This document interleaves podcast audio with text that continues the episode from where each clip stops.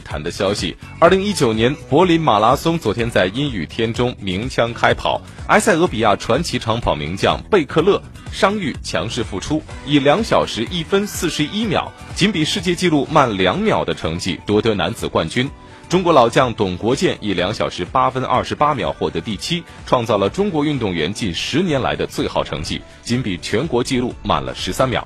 在女子方面，埃塞俄比亚选手包揽了冠亚军。阿谢特贝克雷以两小时二十分十四秒率先冲过终点，领先队友迪巴巴七秒。肯尼亚选手萨利以两小时二十一分六秒名列第三。